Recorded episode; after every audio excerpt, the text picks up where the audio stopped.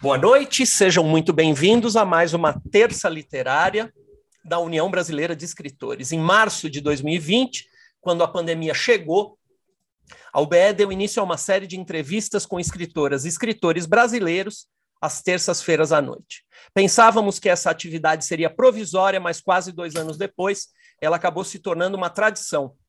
Já entrevistamos dezenas de autoras e autores e não pretendemos parar em 2022 todo esse acervo, que pode ser já considerado um retrato do momento presente da literatura brasileira, está disponível gratuitamente no YouTube e no Spotify.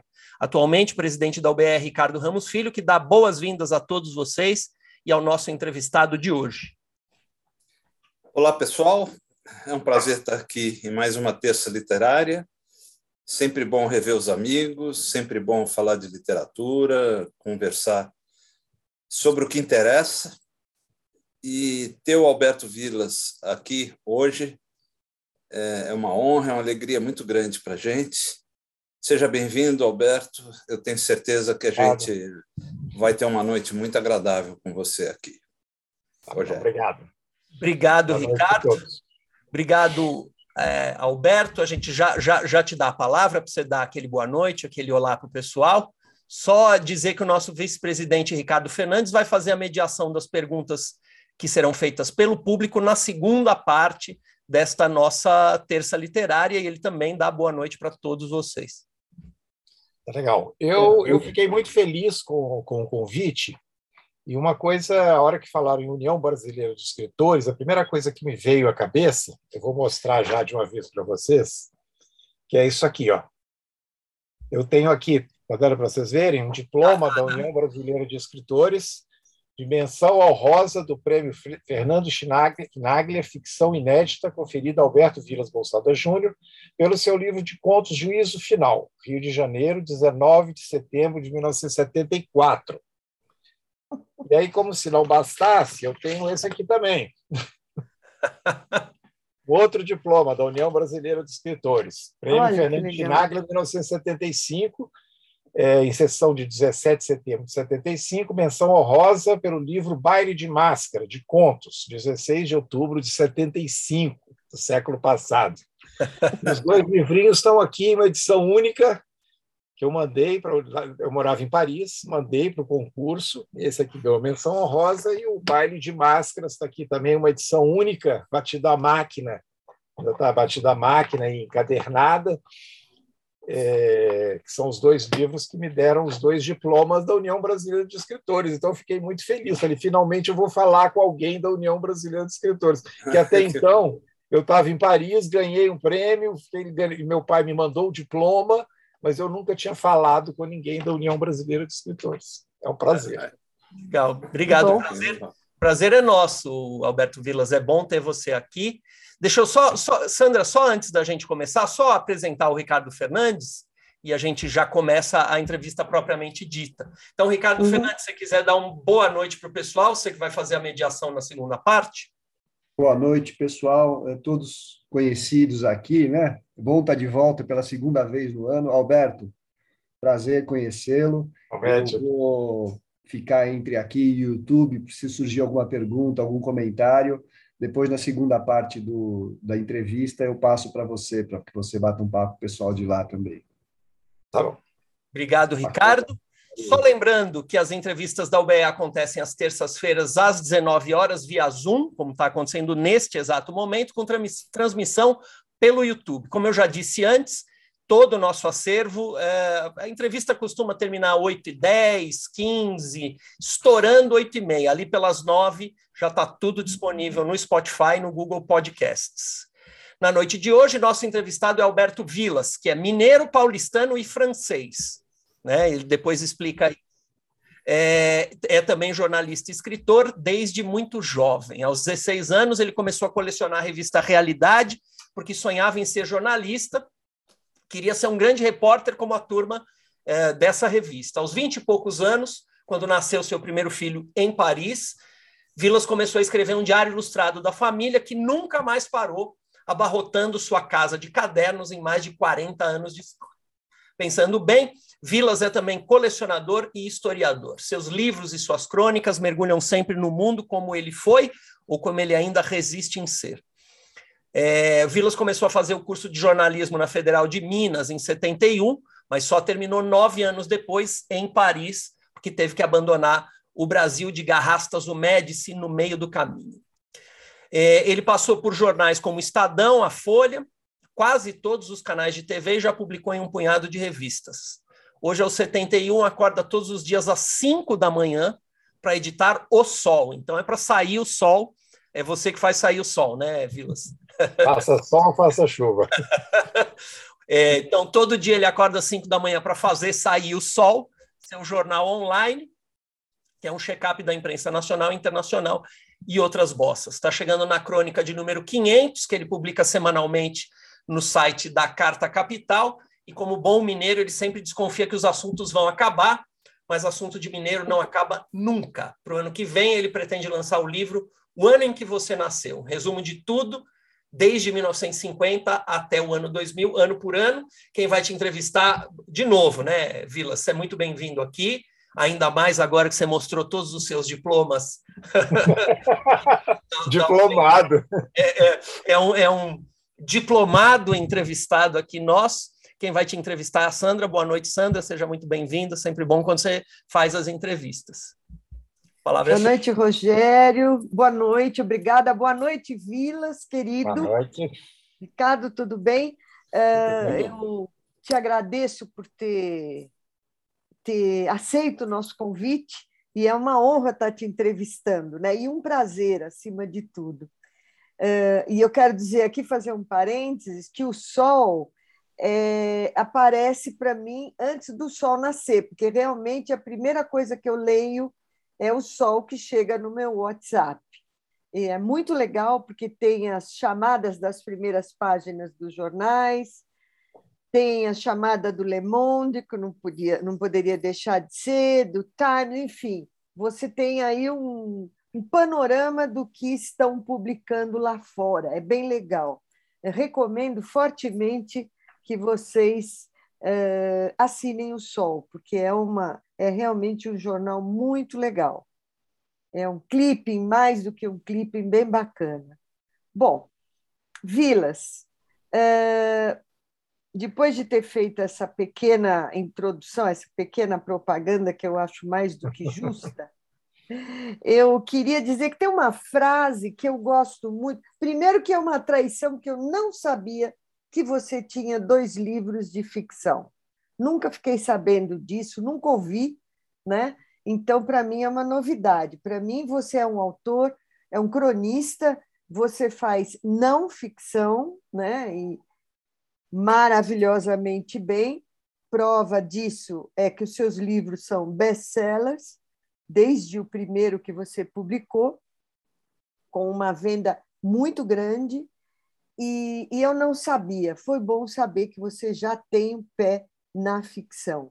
Eu tenho uma pergunta sobre isso para você. Bom, conhecedora da obra do Vilas, como não ficcionista, tem uma frase sobre ele que, num dos prefácios, que eu não me lembro mais qual é, que diz o seguinte: não sei, não me lembro mais de qual livro é esse prefácio. É a capacidade de observação e apreensão dos hábitos mais simples e a prosa leve e divertida são características de um memorialista.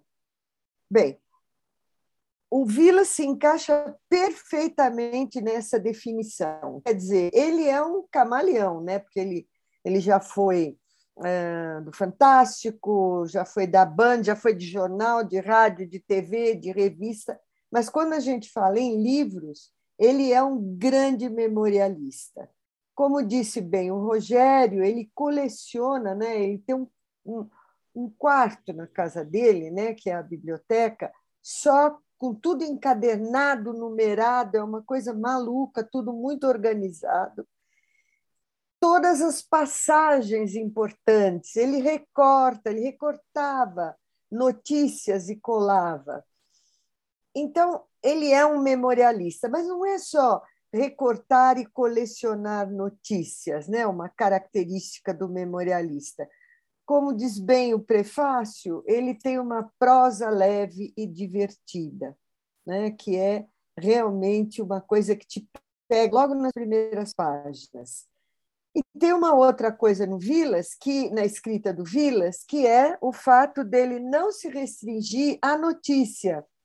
Ele cria uma história naquela notícia e muito do que ele cria, cada noticiazinha é uma pequena crônica. Então fica uma coisa muito saborosa.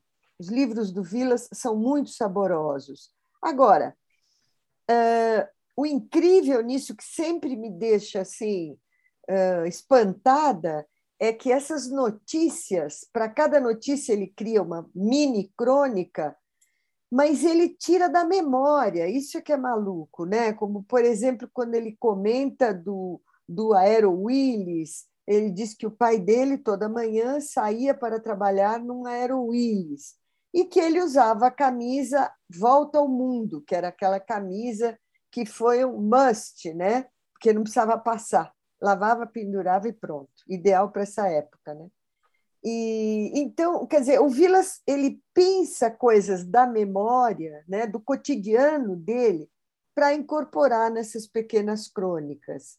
Então, isso é muito interessante, que além de tudo requer uma memória gigantesca, né, para poder fazer essas associações. Bom, é, a primeira pergunta que eu queria te fazer, Vilas, é de onde vem esse seu dom memorialista né? e a sua mania de recortar notícias e fazer álbuns? Será que é dos papos na tua casa, do tempo de criança, de solteiro? Você só tem irmãs, né? Quatro, acho. É, não, eu tenho três irmãs e um irmão, né? Ah, você tem um irmão. Tem um Mas... irmão mais velho que eu, é. Mas você conviveu mais com as tuas irmãs, não é? É, exatamente. Pela assim, idade. é, eu vivi em Belo Horizonte. É, Sandra, na verdade, assim, até assim, foi bom você ter falado dos meus irmãos, porque os casos que eu vou contando, eu me lembro bem, né, quando eu lancei o, o Mundo Acabou, que eu queria fazer um dicionário de coisas que não existem mais. Aí eu comecei a achar que aquilo estava meio, meio verbete demais. Você fala, ah, isso, o Aero Willis era isso, a Rural Willis era aquilo, né? o, o Araldite era aquilo. Então, eu percebi que eu tinha história para cada verbete. Né? Então, é porque, assim, quando você fala assim, o Todd, que era em vidro, por que, que eu lembro que eu minha mãe chegava do supermercado, do, do mercado, né? não era nem do supermercado, com vidro de Todd, a gente jogava ele dentro de uma, de uma vasilha, porque lá no fundo tinha uns soldadinhos de brinde. Aí depois voltava com, o achocolatado para o vidro. Eu falo, isso já tem, me impressiona, porque tem 60 anos. Né? Não é uma coisa assim, ah, eu me lembro do, do chiclete ping-pong que acabou há cinco anos. Então, eu, eu, eu acho que desde pequeno, assim, eu gosto muito assim, de, de observar e, eu, e muita coisa eu guardo. Mas assim, as propagandas, por exemplo, como é que eu lembro de propagandas? Porque tem gente que lembra do cobertor Paraíba, lembra... eu não, eu lembro de coisas que não existem mais e que ninguém nem lembra mais que existe, né? Então eu, eu não sei se eu virei um colecionador de, de coisas do mundo, de pequenas coisas do mundo, né? Então é, que, que os meus irmãos você falou e eles se assustam quando eu conto essa semana, por exemplo, eu fiz uma crônica para a Carta Capital sobre as novenas da minha mãe. A minha mãe era uma católica que fazia, ela sabia todos os santos, o dia dos santos, ela, ela e dia primeiro ou dia nove ela acendia uma vela, aquilo parava a casa porque a minha mãe vai fazer a novena. Então fala assim, e, e quando eu escrevo isso, os meus irmãos me mandam aqui um WhatsApp. Eu não lembro disso. E eles ficam achando até que é um pouco de ficção, porque eles lembram da minha mãe fazendo as novenas, mas não lembram de detalhes que tinha um coração de Jesus com o coração aberto, uma imagem e, eu, e com o detalhe o seguinte, que quando ela morreu, o que, que você quer levar? Eu peguei a caixinha de orações dela e trouxe aqui para casa. Para me fazer a crônica, não foi só da memória, foi da memória, mas eu, quando eu vi, eu abri a caixinha, está lá, são, são, são expeditos, são isso, são aquilo. São...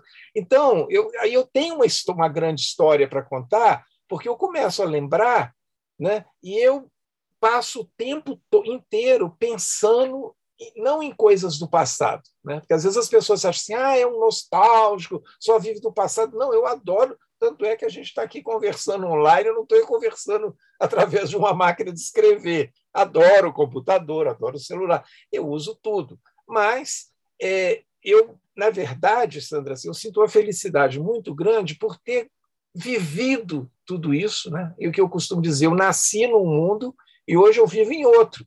Mas aquele que eu nasci, eu não fico com saudade. Eu não tenho saudade da época que as mulheres não, não saíam para tomar uma cerveja, que as mulheres não votavam, por exemplo, que a gente não via negro nas novelas. Né? Eu não tenho saudade disso, mas eu lembro né? que, que o negro, quando aparecia na, na novela, era carregando uma bandeja e servindo o patrão. Então, hoje, eu, sinto uma felicidade de ver ele como protagonista né, de uma novela. Eu falo, gente, mas eu vivi um outro mundo Aí eu não tenho saudade desse mundo, mas eu falo, mas eu, eu tenho lembranças desse mundo. Né? E as minhas lembranças, na verdade, se você entra aqui em três cômodos da minha casa, é, são coisas que eu, que eu vou guardando e vou usando né, diariamente, diariamente. Né? Vou só te dar um exemplo que há poucas semanas atrás eu tenho uma, uma coleção completa aqui de uma revista que chama Enciclopédia Block, que era, na verdade, a super interessante dos anos 60, 70, né? que, que estão aqui guardadas. Como eu passei uma década fora do Brasil, não sei como que elas sobreviveram, porque elas estão aqui intactas. Né? Eu fui embora, era para alguém ter vendido isso para o sebo. Não, eu recuperei tudo quando eu voltei em 80. Né? Aí eu peguei o, a enciclopédia Block e a matéria começava assim: no dia 27 de janeiro do ano 2000, a revista é de 67 vai morrer o último elefante da face da Terra. Então, eu, eu, quer dizer, eu pego isso aí e falo, gente, isso dá uma crônica, porque em 1967 eles acharam que no dia 27 de janeiro de 2000, que já tem 22 anos, né, ia morrer o último elefante da Terra. Então, é por isso que eu guardo. Né? Eu não guardo só para guardar. Ah, está guardado, eu guardo um monte de coisa aqui, eu coleciono um monte de coisa, não. Eu pego a enciclopédia Bloch de 19, maio de 67 e, e olho lá, quando eu vejo, descubro isso. Aí, assim, eu tenho um material aqui na minha casa para escrever 50 livros, entendeu? Assim, porque eu tenho essas histórias. Se eu for contar a história do elefante, eu vou contar histórias que eu comprei a enciclopédia Bloch na banca do seu Benito, na Savassi, em Belo Horizonte, que guardava para mim quando eu chegava lá, ele já me entregava na mão. Quer dizer, em 67, eu tinha 17 anos. Né? Então, assim, eu acho que é, é, é essa confusão toda né, que, de, de, coisas e de acontecimentos que eu fui guardando, que eu fui guardando na cabeça. Agora, tem horas que eu me espanto. Até no próprio Sol, você deve ver que de vez em quando eu recupero uma capa de uma revista de 1970 que parece como a de hoje. Falo, olha aqui, em 70 eles já deram uma capa assim. Falo, como, é que, como é que eu tenho essa memória? Eu não tenho nada catalogado. A minha, a minha, minha, biblioteca não é nada, não tem nada informatizado aqui, é tudo da minha cabeça. Às vezes eu fico maluco né? Quando uma filha minha chega e fala, pai, eu preciso fazer um trabalho sobre história do carnaval. Eu falo, nossa, eu tenho 50 mil coisas aqui em casa. Aí começo, passo o dia inteiro procurando, entendeu? Eu sou, eu sou organizado, mas ao ponto de saber que tem, mas eu tenho que achar. Né? É, eu acho, acho incrível você ter, você ter contado isso, porque porque é o que eu falei, não é só acumular, né? não é só colecionar, é fazer vínculos na tua memória, quer dizer, na tua, da tua vivência de 60 anos atrás, 65 anos atrás.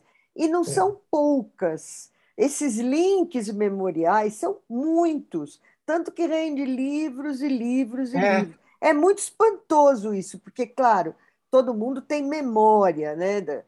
É, você lembra de algumas passagens é. tão vívidas na memória, mas você lembra de muita coisa. Então, é, Sandra, é, Sandra, olha, para você ter uma ideia, você ter uma ideia, há um, tempo atrás veio aqui um casal de amigos nossos que falou assim, eles são pais do Daniel, né? não, não, é, não é o Fábio Altman, não, é a Denise, Denise e o Dario. Do Daniel, que hoje mora em Luxemburgo, trabalha na Bolsa de Valores, é um alto executivo em Luxemburgo. Aí eu peguei Está aqui, ó, na minha estante aqui. Eu falei, olha aqui o que o Daniel fez para mim quando ele tinha uns cinco anos de idade, um origamizinho. Eles quase caíram duros para trás, porque está aqui, não está guardado numa pasta. Não. Ele fez, eu achei tão bonitinho, um cisne, não sei se está dando para vocês verem, que eu guardei aqui. Eles ficaram assim, nem, eu acho que nem o Daniel lembra disso, que hoje é um alto executivo em Luxemburgo. Está aqui, eu tenho a lembrança dele aqui. Então, as minhas lembranças são meio, meio são desse jeito. São pequenas, pequenos origamis, né? Que você acaba tendo uma história. Eu lembro é, mas os pequenos, é, mas os pequenos origamis é que puxam as crônicas e são é. crônicas é. reais, né? Isso é que é interessante. Bom, é... Vilas, como é que foi essa sua passagem do jornalismo para autor de livros? Porque você trabalhou muito com jornalismo, né? Você fundou o Caderno 2, é. você foi um dos, dos, dos jornalistas que, que concebeu o Caderno 2, você é, e mesmo trabalhou na França, 10 anos na no, França, no Fantástico. no auge da imprensa alternativa no Brasil, então eu trabalhava para todos os jornais, tinha 10 mil exilados em Paris. Então, quando começou a abertura ali com 79, 1978, 79, todos os jornais me querem uma entrevista com o Prestes, quero uma entrevista com o Brizola, quero que essa entrevista o Gabeira, quero... todas as pessoas estavam estavam em Paris, né? Então, uhum. desde essa época eu já trabalhava, já, o meu home office começou lá nos anos 70, porque eu trabalhava em casa, né? Numa máquina de escrever, a, a diferença está aí, né? Porque eu fazia matéria numa lauda, pegava o metrô, ia lá na Avenida Champs-Élysées, na Varig, colocar a matéria dentro de um envelope para mandar para o Brasil, que demorava um dia para chegar aqui, não tinha dar um enter e a matéria está na redação. Então, claro. dizer, eu, então eu sempre fui muito jornalista, né? E aí, assim, tem duas coisas curiosas. Primeiro, assim, era um jornalista que o meu filho Julião, mais velho, só viu televisão com sete anos porque eu era contra a televisão. Né? Eu era, não era contra, eu era contra o aparelho. Assim, eu era contra, eu, eu, achava que a televisão era o ópio do povo, que isso aqui só emburrece. Então não é que eu, eu era tão autoritário ao ponto de não deixar, mas evitava. Minha casa não tinha televisão e a gente ia levando. Né? E eu fui, acabei trabalhando me apaixonando por trabalhar em televisão. Trabalhei em televisão durante anos. Eu fiz Jornal Hoje, Jornal da Globo, Jornal Nacional, Fantástico, né? fora do, do SBT, Jornal de Vanguarda na, na, na Bandeirantes. Mas aí eu acho assim que, na verdade, foi essa passagem da televisão para o Fantástico, principalmente, que quando eu via lá os quadros do Zeca Camargo, A Volta ao Mundo, Me Leva Brasil, do Maurício Cubruzzi, a Denise Fraga, aqueles quadros, eu, eu falo assim, gente, esses quadros é, dão livro, tem que contar é. essa história, porque essas fitas aí, por mais que hoje tenha uma tecnologia, vão estar lá guardadas, talvez estejam no arquivo lá do, do SEDOC, lá da Globo, deve estar lá. Mas eu queria pôr isso em livro. Então, assim, a gente a gente começou a conversar sobre isso, né, assim, o contato com a editora Globo, trans, e transformamos 14 livros, né, que foi, foi. do Max Guerin, foi, foram, foram vários livros. Todos os quadros, quase. Quase né? todos foi os quadros. Um grande sucesso. Acabou sendo Drauzio, porque ele já tinha contrato com a Companhia das Letras, foi uma coisa bem complicada. A companhia emperrou. Né?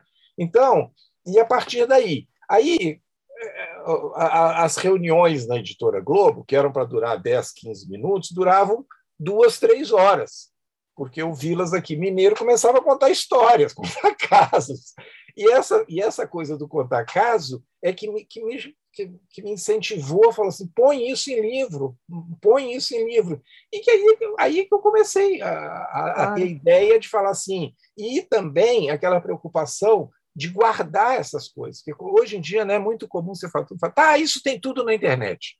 Né? Isso não precisa, não. Esse livro que eu estou escrevendo agora, você só fala, ah, quem era o Papa em 1954? Quais eram os filmes de 1956? Quais eram quem foi o Prêmio Nobel de 1961? Se você procurar na internet, você tem. Né? Mas aí. É o Opa. meu aqui. Tem um celular aí tocando.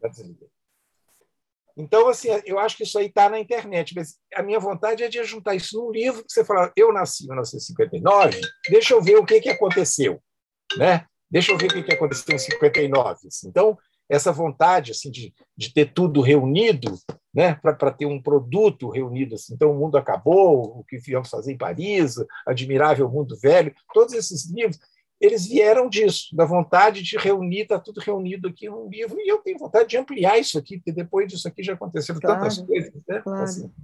Tem o volume 2, o volume 3. Né? É, é, imagina, não, e, e, os novos, novos nomes, né? O deletar, o digitalizar. Sim. Hoje em dia é uma coisa impressionante. Né? O, o dicionário da língua morta, né? Inclusive, é. o dicionário da língua é, viva. É. Mas aí, Sandra, quando você fala assim, são das pequenas coisas, dos pequenos origamis, eu acho que são mesmo, né? Porque a ideia de um dos livros meus foi quando a minha filha, que tinha uns sete anos, a Maria Clara, falou assim: Eu nunca vi uma pulga ao vivo. Eu falei assim: Gente, a minha infância era, era povoada de pulgas. Eu lembro da minha mãe batendo o lençol assim, pulga pulando. E a Maria Clara nunca tinha visto uma pulga. Né? Aí eu falei, gente, eu tenho que pegar essas coisas e explicar o que, que é, porque daqui a, daqui a 20 anos alguém vai lembrar de pulga, vai, ah, a pulga sempre vai existir. Eu não sei, me dá uma aflição de vontade, não, eu tenho que, tenho que falar o que, que era o aeroíris, sabe assim, porque senão as pessoas vão vai acabar se perdendo. Né? É verdade. Vilas, Uh, o primeiro livro teu, que eu tinha notícias antes desses contos, era Carmo, publicado pela editora Contexto, é. que, que contava, né? Uh, é. contava, era quase que autobiográfico, né? E, e, e contava desde a da, da casa em que você nasceu, que foi construída pelo seu pai. Quer dizer, o primeiro já era um livro de memórias, né? É, exatamente. Já foi já foi Porque, um livro de memória, É, é uma editora, né? uma editora de Belo Horizonte que tem uma coleção lá muito simpática que chama BH Cidade de Cada Um. Então uhum. tem assim não só os bairros, assim, Santa Teresa, Carmo, Serra, Sion, como tem assim o Mineirão, o Mercado Municipal, uhum. o parque, é, o, o, o, parque da, da Avenida Afonso Pena. Então eles me chamaram para fazer o Carmo. E o Carmo é um bairro assim que o meu pai, quando construiu. Eh, meu pai mudou para lá em julho de 1950 e eu nasci em agosto, de um mês. Eu, já, eu inaugurei a casa. Né? Ele tinha que tomar o, o bonde né, até a Savassi e andar uns seis quarteirões a pé, porque o ponto final era o bonde. As pessoas acharam ele maluco de comprar uma casa no fim do mundo. E hoje essa casa está situada assim, no, como se fosse no coração da Savassi de Belo Horizonte, porque a coisa foi crescendo. Lugar e o bairro né? transformou. Né? Então, assim, é, a Rua Rio Verde, onde eu nasci, eu lembro dos vizinhos, que era seu Nilo, seu Anselmo, doutor Luiz Martins. Como é que eu lembro disso? Eu não é, sei. É, eu acho que você é um caso. Todos de... os vizinhos e dos Fiablandina, todos os filhos dos vizinhos. Então, era um bairro residencial, que hoje é uma, uma drogazil, é uma droga farma, é um, é, é, virou um bairro comercial. Os jardins com as roseiras cimentaram e viraram estacionamento de carro. Então, assim, claro. aí eu conto essa transformação. Mas aí eu tenho histórias assim de do Juscelino e, e inaugurar a BR-3, o bairro do Carmo, a BR-3 cruza, o que é a estrada que vai para o Rio, né? O Juscelino, a gente montou uma arquibancada feita de pedra, de madeira para receber, e o Juscelino veio cumprimentando a criançada. Aí eu conto assim que eu me lembro da mão do Juscelino cumprimentando assim, tem um presidente da República me cumprimentou, sabe? Então, por isso que eu tenho história. Então, eu não vou contar a história só do bairro. O bairro foi criado no ano tal. Eu tenho, assim, a mulher que fazia coxinha, a, é, o seu Anselmo do lado, que tinha um tigre em casa, dentro de uma jaula. Tem histórias assim, eu falo assim. Às vezes, Sandra, eu, quando, eu, quando eu penso, eu, um dos escritores que eu mais gosto é Gabriel Garcia Marques. Né? Então, quando eu, às vezes eu penso assim, gente, ele cria tanto personagem, aquelas coisas dele assim, que eu falo assim, tem horas que eu me sinto assim, não um pouco Gabriel Garcia Marques, quem sou eu, mas eu falo assim, a minha tia Lili, que era uma senhora, né, que o dia que ela fez 60 anos, ela passava o dia inteiro andando de ônibus para chegar em casa para ver quanto que ela economizou no final do dia, porque ela andava de graça, ela fazia a conta, né? E ela tinha um relógio Cuco, que a 1 e 13 da, uma, uma hora e 13 minutos da tarde ele estragou e caía o pêndulo. Então, ela vivia alucinada. Ela estava onde ela tivesse, uma e treze ela tinha que estar em casa, que senão o pêndulo caía do cuco. Isso não é um personagem do Garcia Marques. É. Isso pode ser. Não é que assim, fala, você tem tanta história. Mas quando eu me lembro da minha tia Lili, né? E eu lembro até do, do, meu pai brincando com ela, por que, que você não. não, não é, uma vez ela falou assim: não, eu vou, eu, eu fico no ponto do ônibus que eu, eu ganho tanto. Ele falou assim: fica no ponto do táxi que você ganha mais, sabe assim? Tinha umas coisas assim que eu, eu falo assim, gente, esses personagens, é, esses personagens eles existiram, eu, eu convivi com eles. Então, assim, essa, é personagens, Vilas, todos nós convivemos.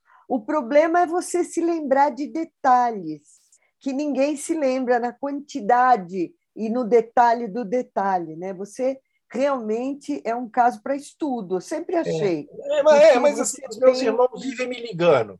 Como é que chama aquele fulano? Como é que chama? Eu sempre claro. lembro, assim, meu Deus do céu, assim, e eles viram, olha, é raro o dia que eles não me perguntam uma coisa aqui, sabe como assim? Como é que chamava a filha do fulano de fosse fulano? É mas foi, mas foi justamente essa memória do Vilas, aliada a coleções que ele tinha, né? Mas essa memória que deu as pequenas crônicas, que permitiu a ele escrever uma série de livros, todos de muito sucesso. O primeiro foi O Mundo Acabou, que ele publicou pela Globo Livros em 2006, e ele fez mais de 300 verbetes, que são, na verdade, pequenas crônicas, de coisas que foram desaparecendo. Né? Que desapareceu o, o slide, né? o shampoo o vertical da TV, o vertical da TV. O vertical né? o, da TV, exatamente. Aquele coisinha Aí... que as pessoas punham no painel do carro, não corra, papai com a fotinha da criança. assim. Não, é a flâmula. Né? A, a flâmula, o amigo da onça, a goma arábica, o repórter Esso. O repórter Esso. Então, eu acho que o, o, Joaquim Ferreira foi quem fez. As palavras a... são dele, as palavras que você falou aí são dele. Ah, são é dele, né? Foi é, o prefácio Ferreira dele, Santos, né? É que ele diz que o Vilas transforma nostalgia delicada, Madeleine sublimes e até mesmo o líquido amargo do óleo de fígado de bacalhau. Né? Ele transforma numa crônica que você é. fica interessado. Né? Até o cheiro é. da bomba de flit. Né? E bomba de flit, que muita gente não sabe mais o que é. Né? Quanto é. se usou, né? não sei se diziam que aquilo era tóxico, tudo é tóxico, no fim a gente cheirou muito bomba, bomba é. de flit, né? Anágua de armação, é, o negativo que a gente emprestava é. para alguém tirar cópia de foto. Bom, enfim, realmente eu acho que você faz mágica de abrir a janela dos cheiros, dos prazeres, das pessoas e das cenas e fatos que marcaram a história particular e a história de todos nós que já temos é, uma idade, né? E, e, nos lembramos, por exemplo, da Vemaguete, né? E de bibelô de cristaleira, que era uma preciosidade quando a gente ia na casa de avó, né? Aquela cristaleira toda cheia de bibelôs. Estava né? maluca para mexer, mas não podia, era trancadinha, né? É. E, e, de casa também, né? De mãe que fazia coleção de bibelô, não podia mexer.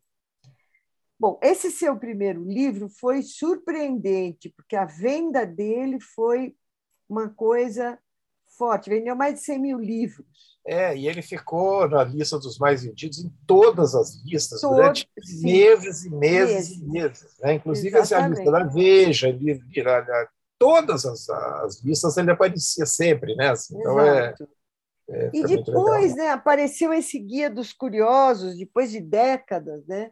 E que não é isso que é o teus, que, que, que representa os teus que representam os seus livros. É, né? porque o Guia dos Curiosos é interessante como você saber como é que surgiu isso, como é que surgiu a Nutella, a Nutella que eles chamam aqui. Mas é só história, né? Ele não tem um caso para contar sobre a Nutella, né? Exato. Então assim, agora e, e aí, fala. Deixa eu perguntar uma coisa. Você você acha que na construção da tua literatura porque quando você foi para Paris, quer dizer, você saiu do, do, Brasil meio que exilado, né? Na época da ditadura foi um autoexílio, você ficou uma década sem voltar ao Brasil, né? Sem pisar no Brasil. Depois de um acontecimento, né? A polícia te parou, você tinha é. um cabelão comprido, né? Confundindo polícia... com um alemão. Isso, com um alemão que era procurado. Naquela época, e ser procurado, a gente sabia onde acabava, né?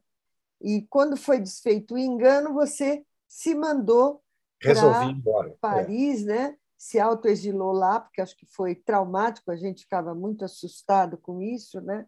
as gerações jovens não sabia, não sabem o que era isso, mas era muito assustador, né? É, a chance de você não voltar era grande. Então, é, você se exilou. E lá você fez uma série de trabalhos. Você trabalhou em pavimentação de estrada, foi isso? Foi, eu trabalhei, olha, eu trabalhei de primeiro ser engraçado, porque eu cheguei lá sem, sem saber falar merci.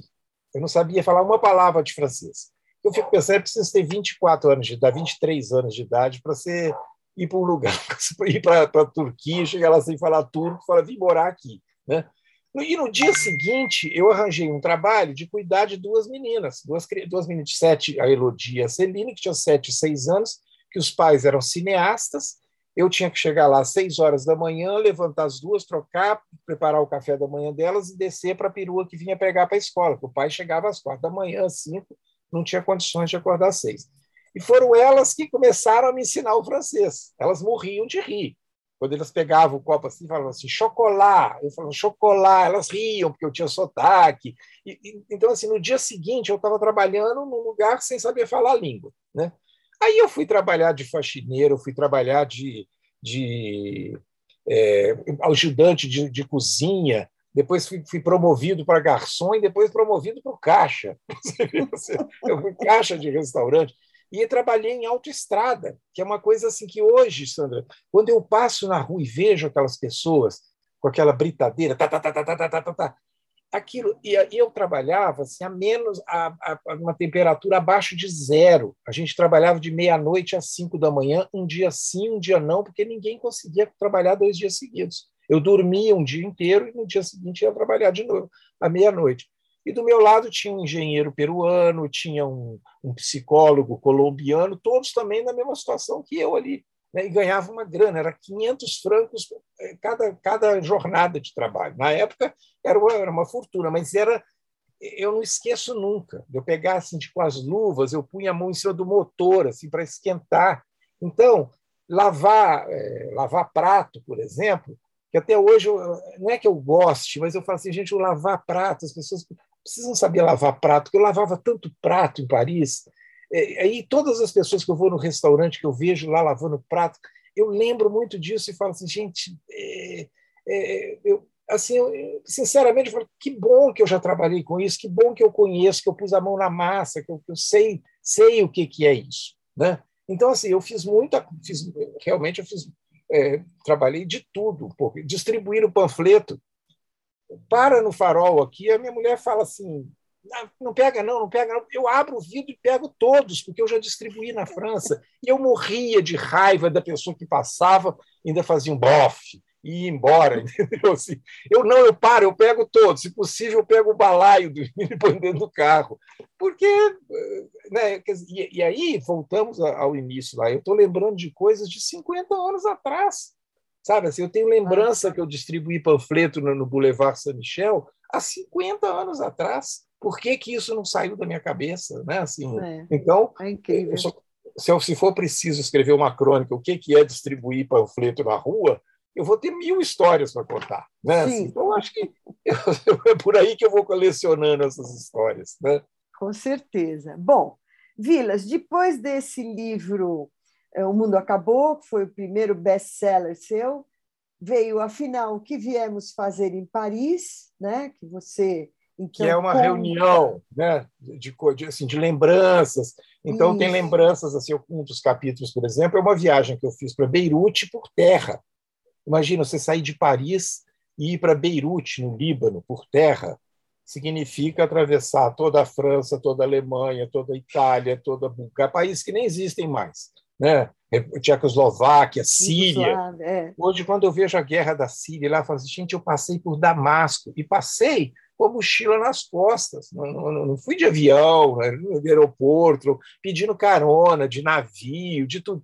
Aí chegamos a Beirute, onde a gente passou 45 dias, porque quando a gente chegou, estourou a guerra, fechou o aeroporto, a gente passou, eu conheço todas, as, o Líbano tem 50 quilômetros por 200, conheço todas as cidades do Líbano.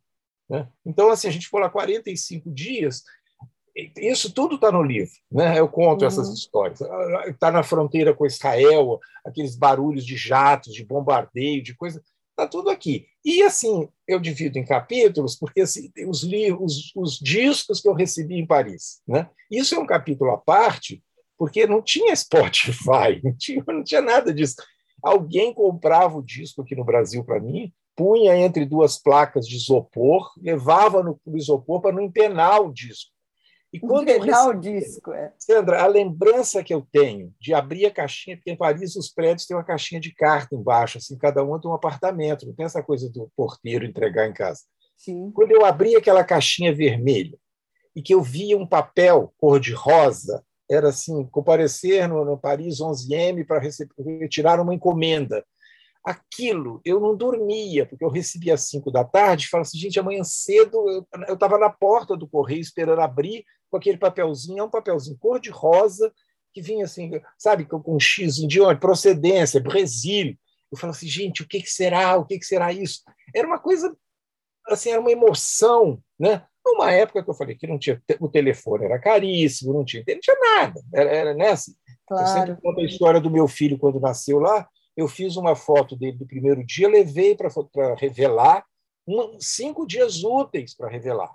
Aí eu pus no envelope e mandei para meu, os meus pais, que demorou 10, 15 dias para chegar aqui a carta. Quer dizer, quando, quando meu pai viu a foto do meu filho, é, ele já, já tinha, tinha mudado. Ele já tinha um mês.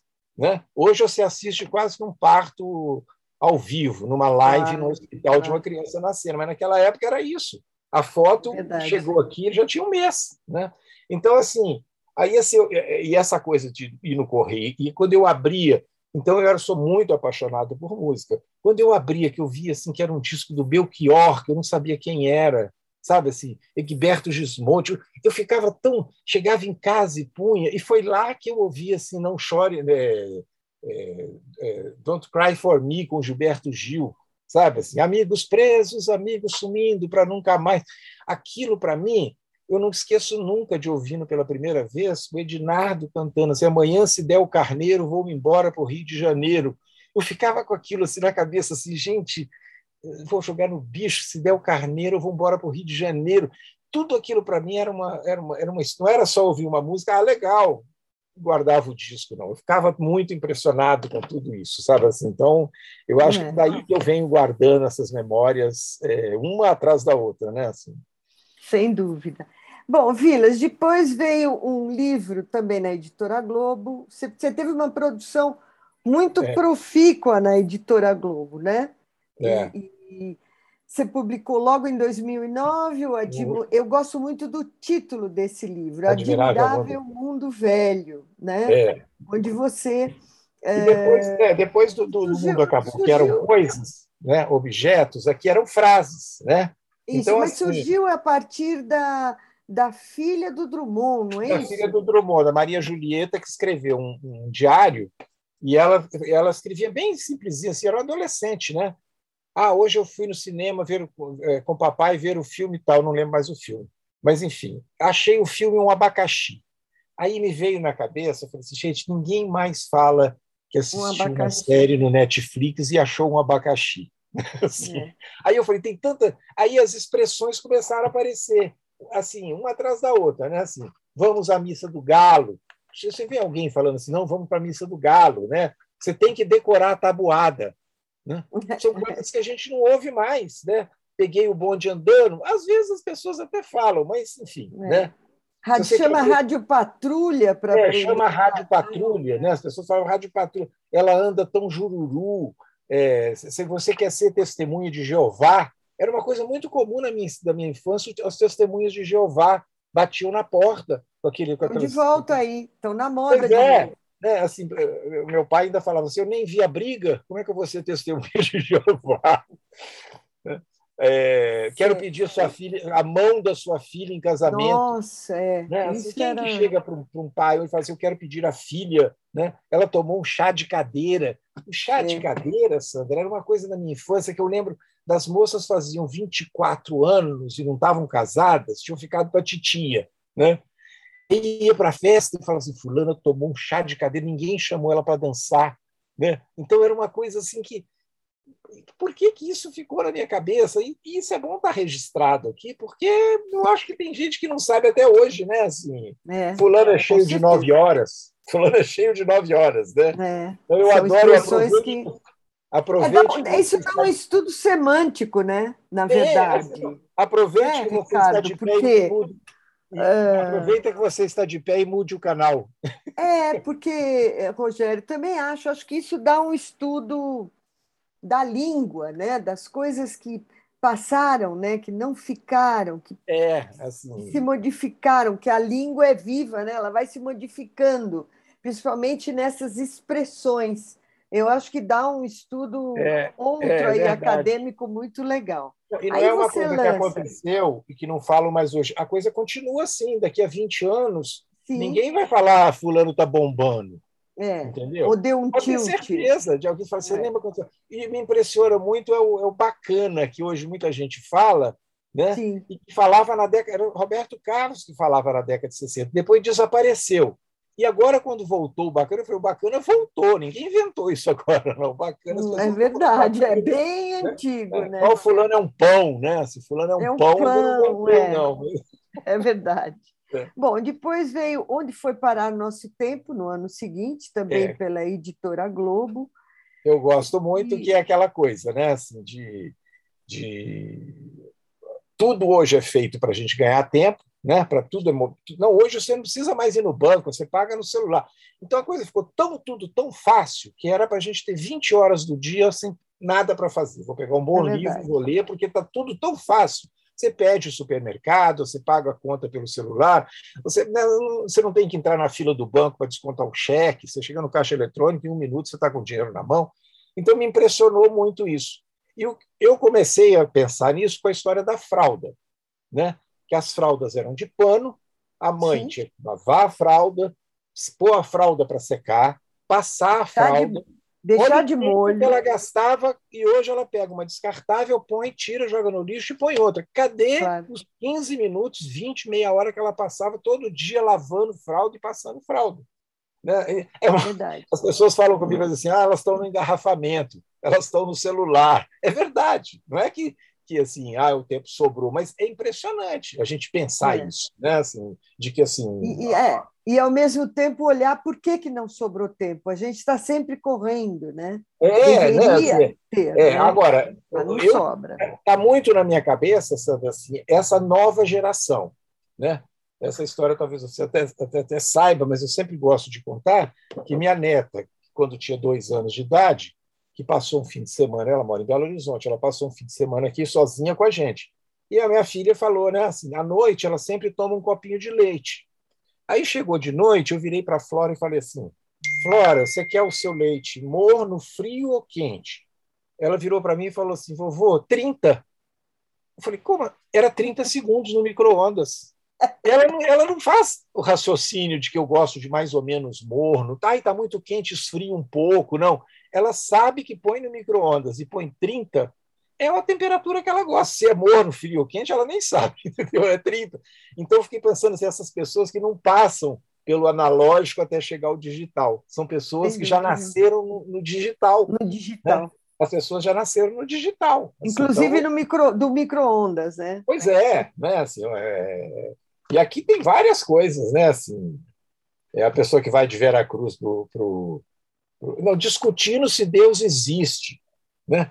Sandra, eu passei a infância inteira as pessoas, Deus existe, Deus existe, Deus. As pessoas ficavam assim tão impressionadas com aquilo. Um fulano não acredita, fulano acredita.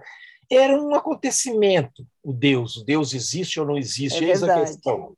Hoje, as pessoas até discutem um pouco, mas não tem mais essa preocupação ali na família na hora do jantar. Quem acha que, que Deus existe? Né? Passou, foi. É, acabou.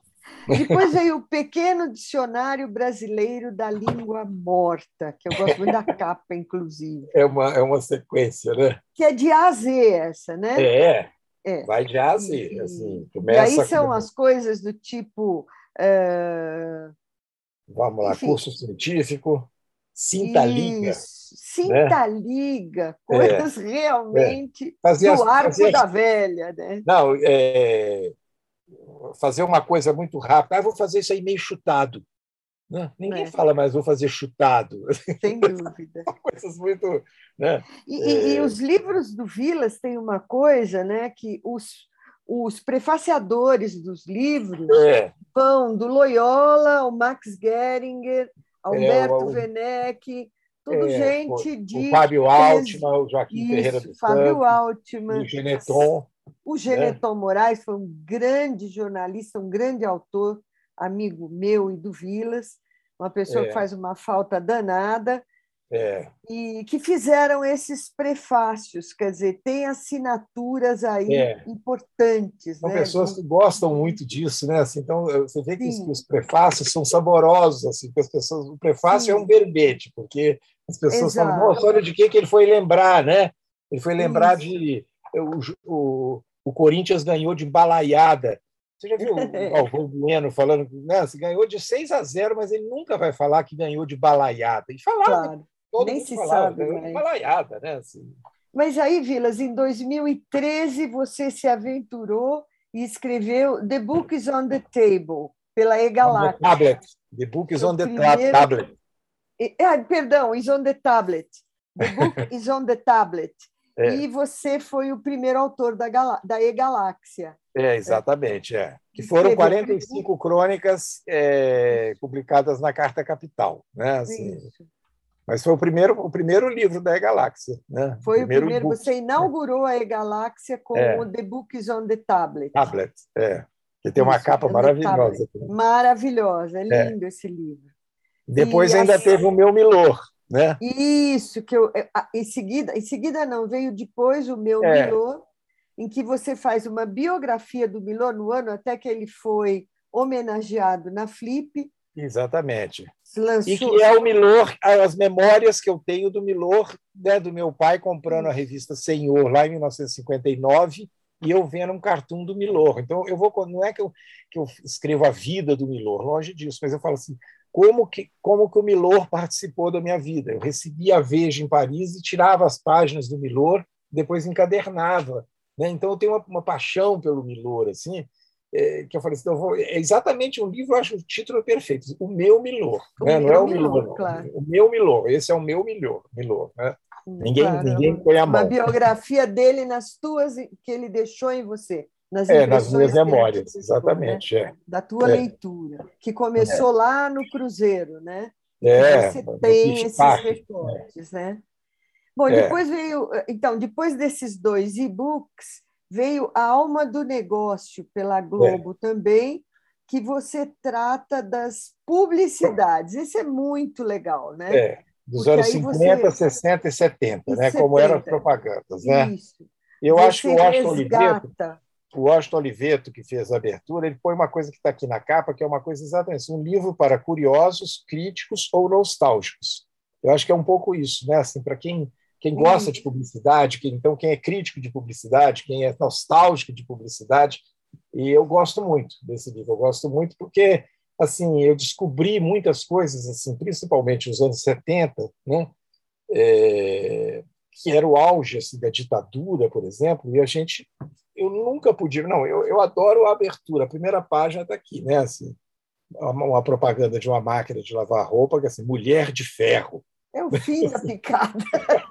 Não, não, eu, hoje hoje o autor seria linchado, literalmente. O capítulo é lugar de mulher é na cozinha, né? Que as é, com certeza.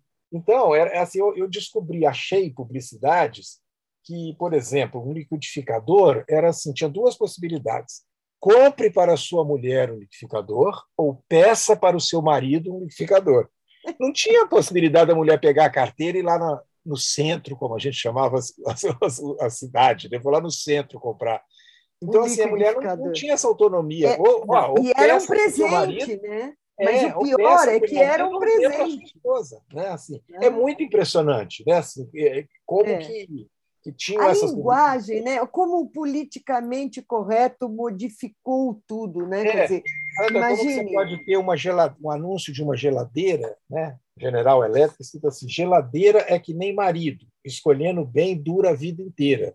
Pois é, olha, é, é... é né? Assim, é. uma propaganda de uma enceradeira que fala: economize sua mulher, leve uma, uma, uma ceradeira portátil da GE para ela. economize sua mulher, compre um aspirador de pó para ela. É muito Não, o Volkswagen é amassado, não sei se está dando para ver aí.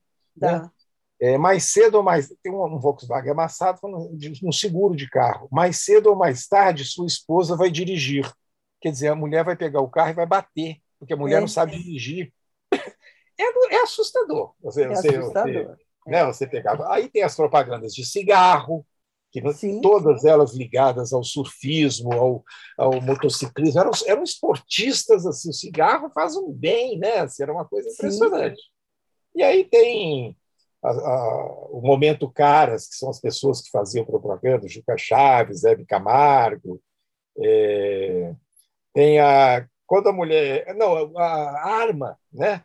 Álbum de família, tem um menino aqui com, com um revólver na cintura, sabe? Assim, então, era o, o, o, o kit xerife da estrela, vinha um revólver, uma estrela, um cacetete, era um brinquedo, né? Assim, com aí, que eu, aí que eu falo que, que o mundo mudou, né? E, e eu tenho um capítulo que eu gosto muito, sabe, que é a preocupação das mães com os bebês, né? Meu filho, meu tesouro era assim: seu filho vai ficar gordinho, seu filho vai ficar. Era um tal de vitamina, não sei das quantas, vitamina, não sei de que, tônico infantil, fitomazon, tudo para o menino engordar e crescer. Seu filho precisa engordar. Aveia quaker, né? É o melhor leite para o seu filho. Seu, seu filho vai crescer e ficar gordinho, calcigenol. E foi aí que os americanos entraram com a maisena no Nordeste, que foi a maior sacanagem, né? Porque eles vendiam primeiro no Nordeste a maisena como alguma coisa que você misturava ao leite, encorpava e engordava, dava, é, dava é. sustância para a criança. A maisena não é nada, né? É. Então foi não, a primeira slogan, grande sacanagem. Imagina que o slogan da Nescau é Nescau é vitaminado, engorda e faz crescer. Pois é. Você fazer propaganda hoje de alguma coisa que é. engorda. É. Pois é. Sandra, Bom, é, podemos, é, temos perguntas do público. Sim, eu tenho uma última pergunta para ele que eu quero que ele seja. É que ele tem assunto para 10 anos, né? Mas eu quero ouvir dele, Vilas, e te peço que seja muito rápido, porque tem um monte de perguntas aí. Ah. Você pode. Eu sei que você vai lançar o ano que vem, o ano em que você nasceu. Você pode contar um pouco desse livro para a gente? Qual é a é, ideia? Sim, são 50 capítulos, né? De 1950 a 2000. Então, eu começo é, com 1950, que é o ano que eu nasci, e eu vou contar tudo. Eu conto numa grande crônica, eu, eu faço uma pesquisa minuciosa de tudo o que aconteceu. E aí eu faço uma crônica sobre o que estava usando na moda, a moda, aí eu falo, tem umas coisas que eu sempre falo, as revistas que estavam nas bancas, manchetes dos jornais, quem ganhou o Nobel da Paz de literatura, quem era o Papa, qual era a moeda, quem era o presidente da República. Né? Então, 1950 teve a Copa do Mundo, 50, que a gente perdeu do Uruguai a final. Então, eu conto da Copa do Mundo. E eu, eu, eu, faço uma coisa muito de memória também, entendeu? Assim, eu, é uma coisa muito, muito da Mas minha você memória. Chega mas, mas eu tenho os dados do ano. Né? Tá. Então, assim, o filme, quando fala assim, o ano filme é o o filme é, Deus e o Diabo na Terra do Sol. Foi... Aí eu, eu já estou em 1960, eu estou um pouco atrasado, mas eu estou doido para chegar a 68, sabe? Claro. Mais de 68, 69, 70, que são anos que eu lembro mais. Porque até 1960, 1956, a partir de 56 eu lembro um pouco, mas 1950, a moda, 51, eu tinha um ano de idade, eu, eu não lembro. Tá, tá, tá muito Ainda bem, né?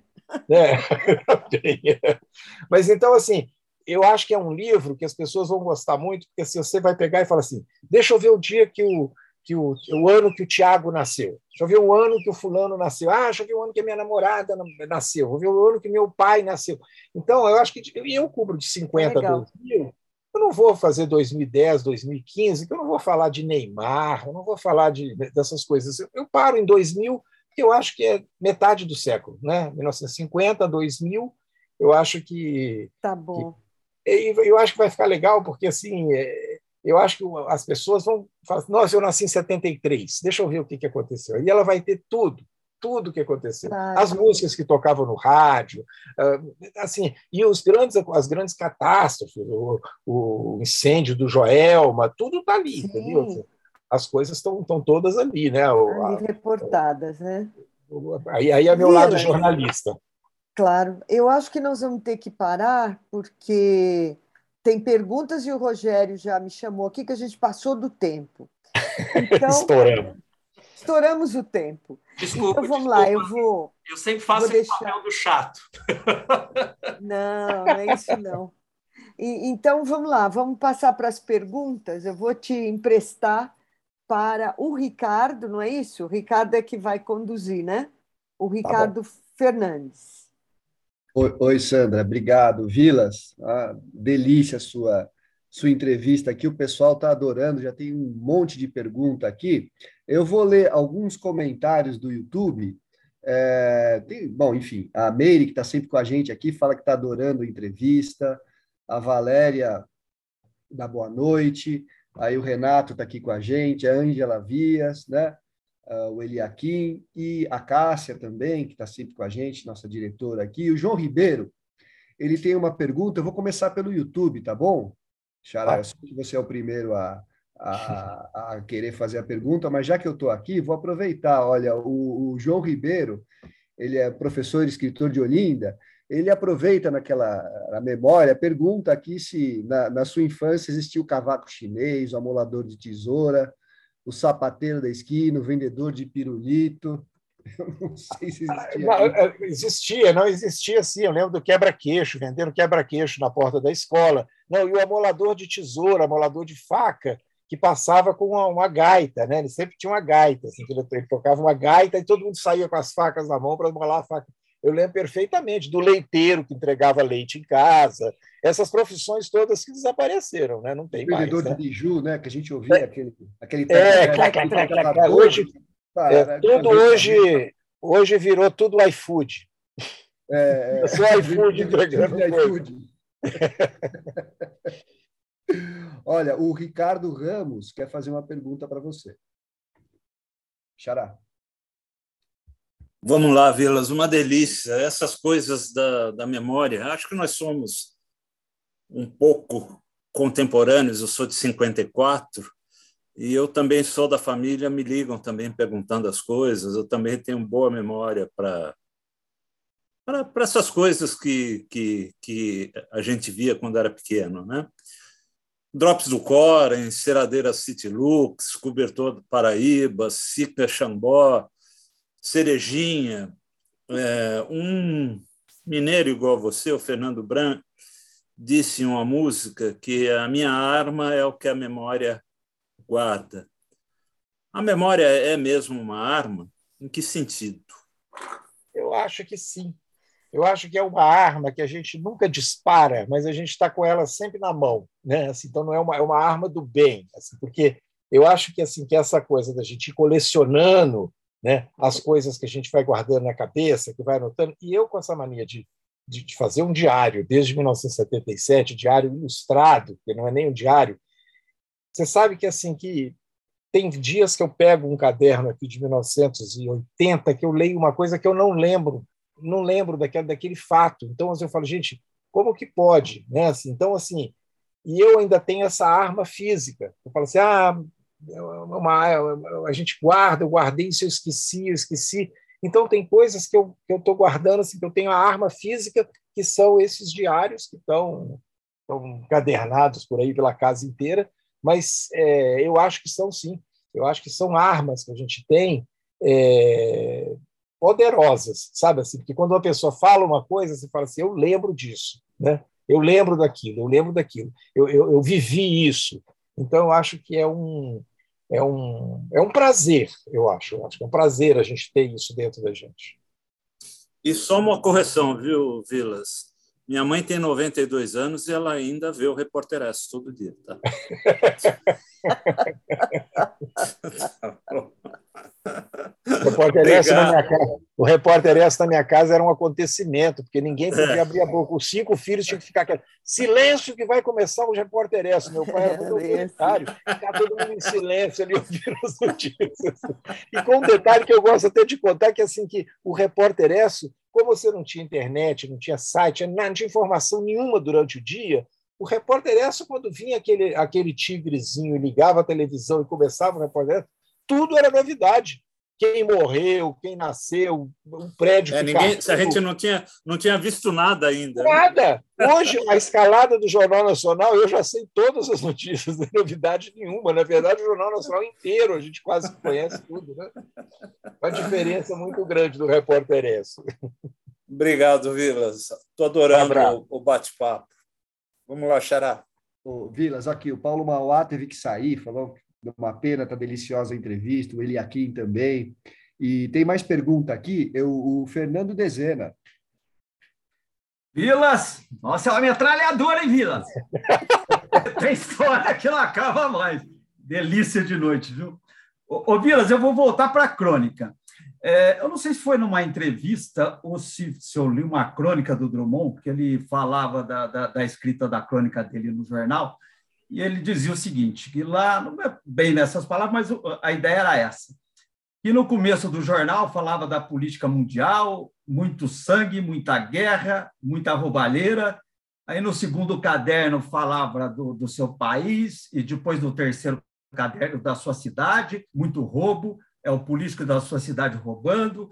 A hora que chegava no terceiro caderno, que era reservado ao cronista, ele achava que não devia escrever sobre nem política, nem guerra, é, devia ser uma coisa mais, é, mais suave, porque o leitor não aguentava mais chegar lá no cronista e, e, pegar, passar por tudo aquilo de novo. Então, eu te pergunto, porque às vezes eu tenho vontade, ainda mais no país que a gente vive, de, às vezes, trazer para a crônica esse engajamento e, e eu me policio lembrando do Drummond. Não, não faz isso. Escreve em outro lugar, não leva para a crônica. Faz a crônica um negócio mais leve. Então, eu gostaria de saber a sua opinião a respeito desse assunto. E dos cronistas, eu acredito que os mineiros são imbatíveis, né? É, são melhores até que os cariocas. E, e, e, é muito pesado para você ser um cronista mineiro diante de, de, dos nomes que tem, Otto Lara, Fernando Sabino, Paulo Mendes Campos, Drummond. Alguém já chegou a, a, a te comparar algum deles? Não, não. Assim, agora, eu, voltando ao, ao início da sua pergunta, eu concordo plenamente com Drummond. Eu concordo porque, assim, é, quando se você pegar os jornais dos últimos três dias e vai pegar os dos próximos cinco, você vai encontrar crônica, sabe sobre o quê?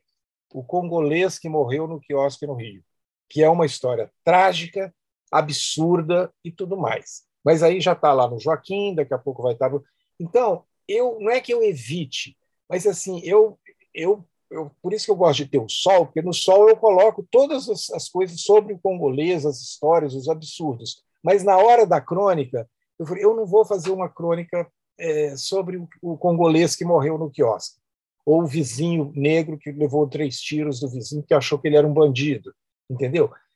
Aí eu, eu sempre eu me pergunto às vezes se não é assim, não, não é uma, sabe, na semana que morreu o congolês, você está falando das novenas da sua mãe, né? Mas eu acho que aí é a crônica.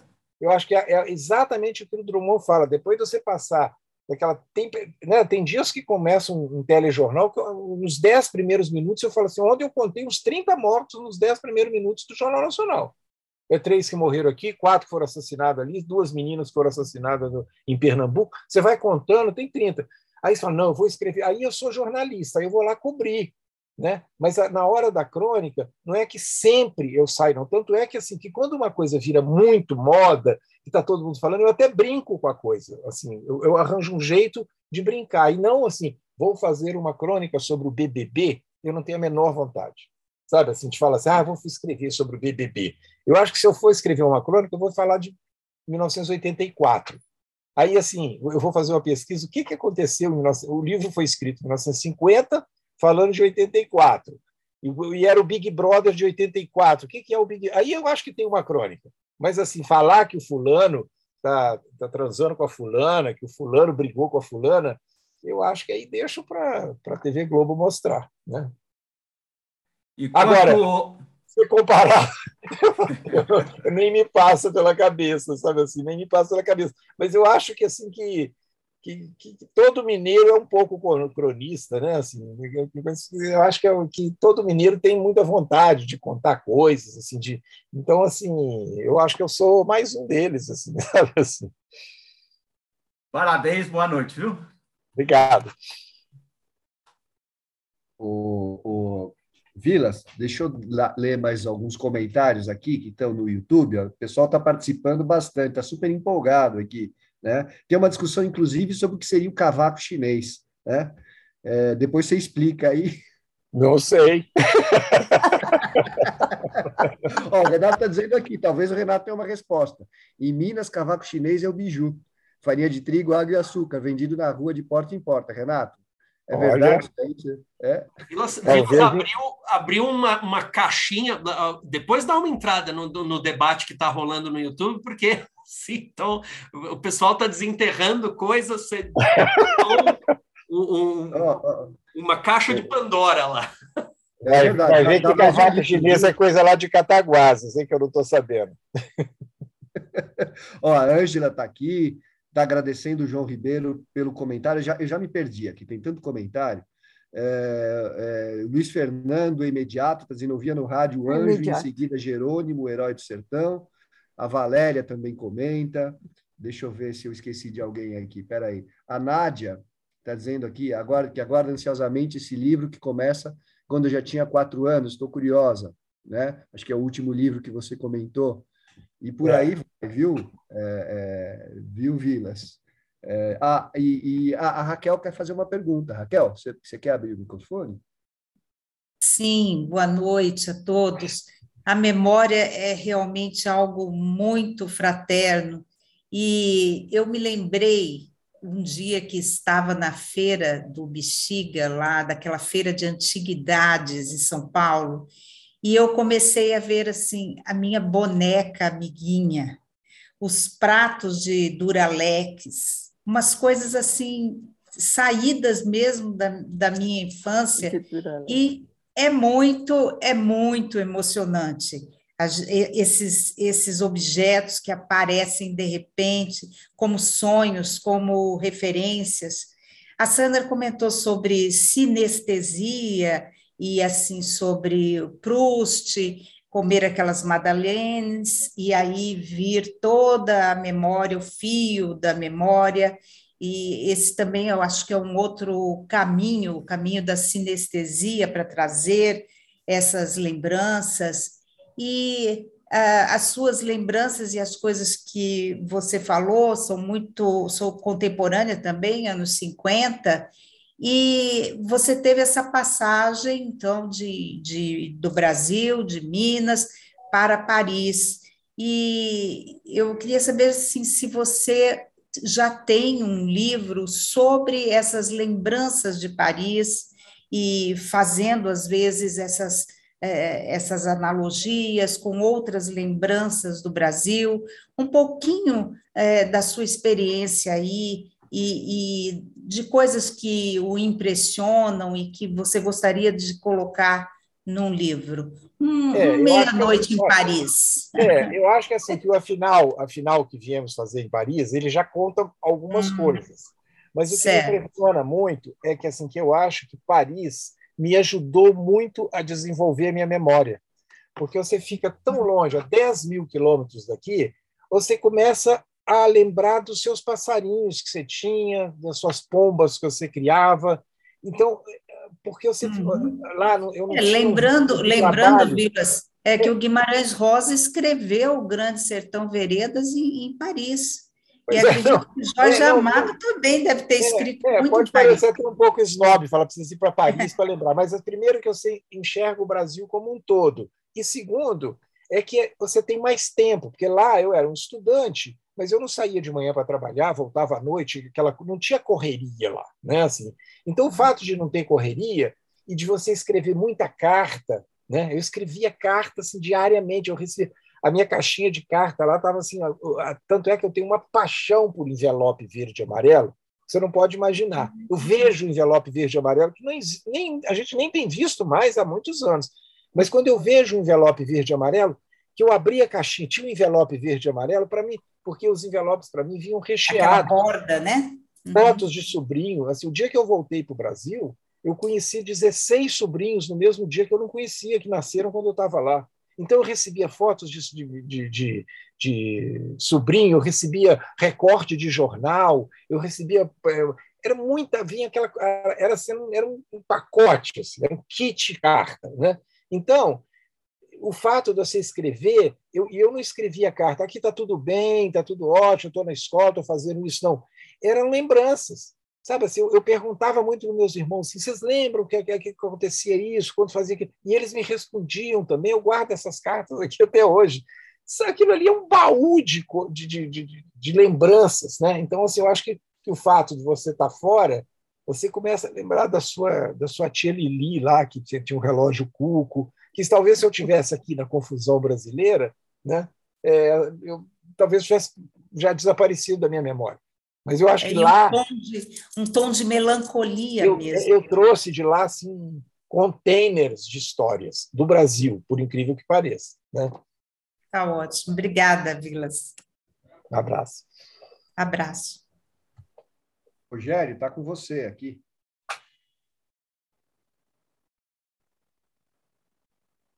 Estamos então. Agora sim, agora sim, eu estava com o microfone fechado. é, Vilas, é, acho que a gente esgotou então as, as perguntas. Eu sugiro, volto a sugerir ao pessoal que dê uma olhada lá na, na conversa animadíssima que rolou no YouTube. A gente manda um abraço para todo mundo.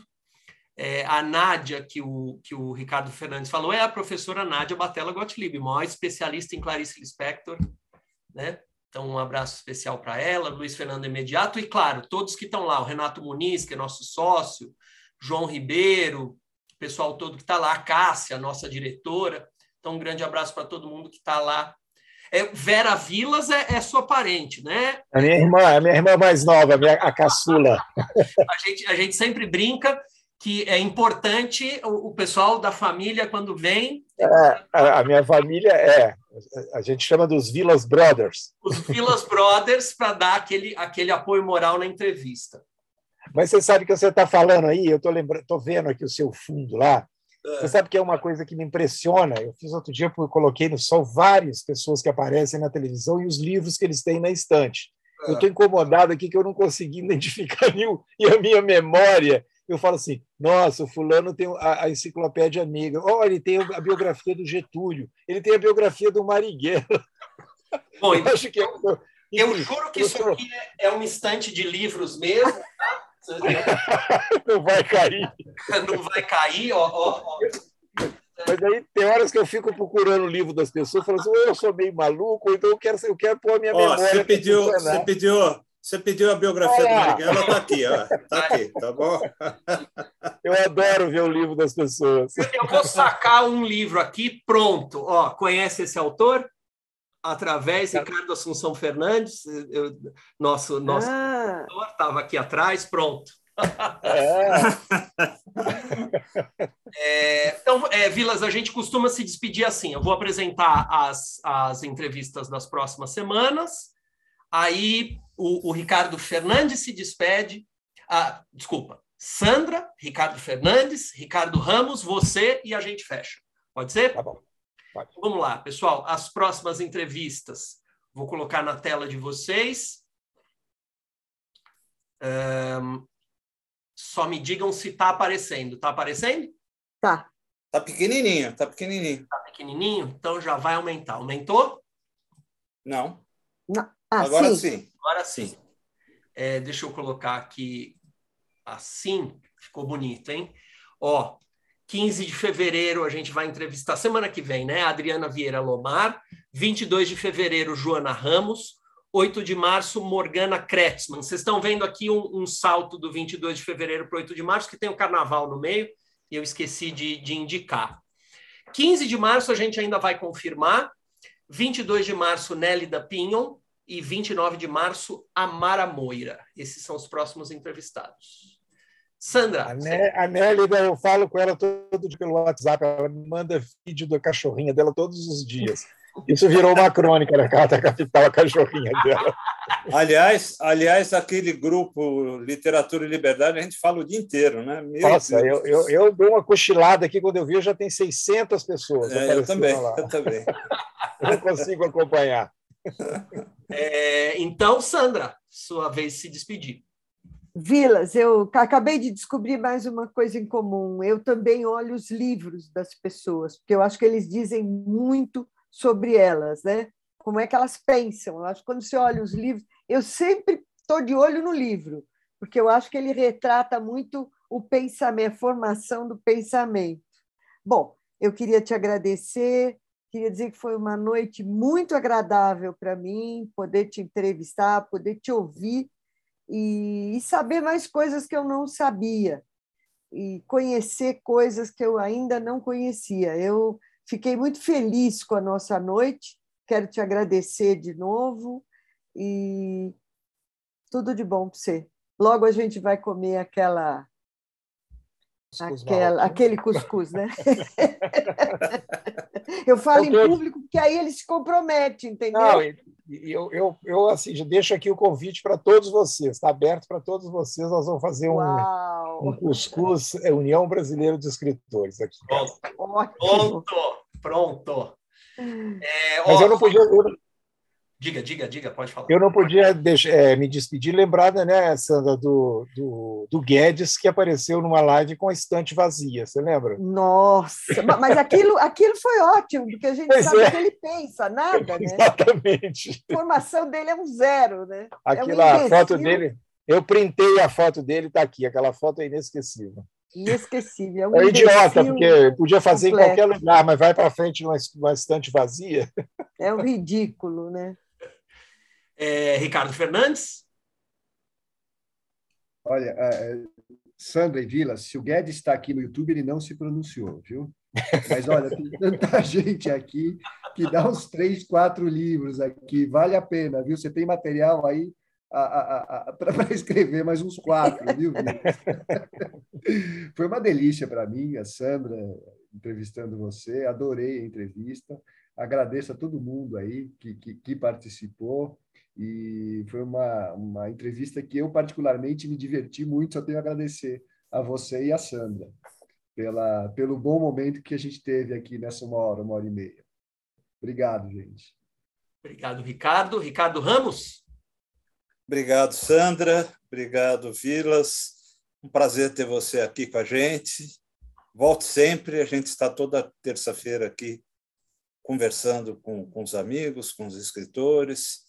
É, a gente gosta muito de você e foi muito bom ter você aqui. É, e um abraço aos amigos presentes, né? Prestigiem a UBE, estejam com a gente aqui, é, que a gente fica muito feliz e precisa de vocês todos com a gente. Obrigado. Obrigado, Rogério. Obrigadão. Vilas, você se despede, aí eu fecho a nossa entrevista. É, vocês não podem imaginar a alegria, porque eu adoro, né? Adoro. Se ligou o Zoom aqui, eu começo a falar e eu adoro conversar sobre essas coisas. E a, e a gente ficaria aqui a noite inteira se eu começasse a mostrar com vocês o que eu tenho aqui. Mas eu adorei, foi muito bom, assim, foi sensacional, foi uma, uma noite super bacana, supimpa. Grande abraço. Obrigado, Vilas. Foi do Balacobaco. Foi. Obrigado, Vilas, por essa entrevista do Balacobaco. É, é, e queria dizer que a UBE, como reafirmando aquilo que o Ricardo falou, que a UBE é a casa do escritor, portanto, é a sua casa, mesmo porque você tem aí esses. Foi, foi muito legal você ter trazido esses diplomas iniciais, né, mostrando aí uma, uma conexão antiga com a casa que é sua. Tá? Então, seja muito bem-vindo sempre. Aí, que alegria. Obrigadão. Grande abraço para vocês. Grande abraço para todo mundo. Boa noite a todos. Até a próxima. Boa noite. Até terça.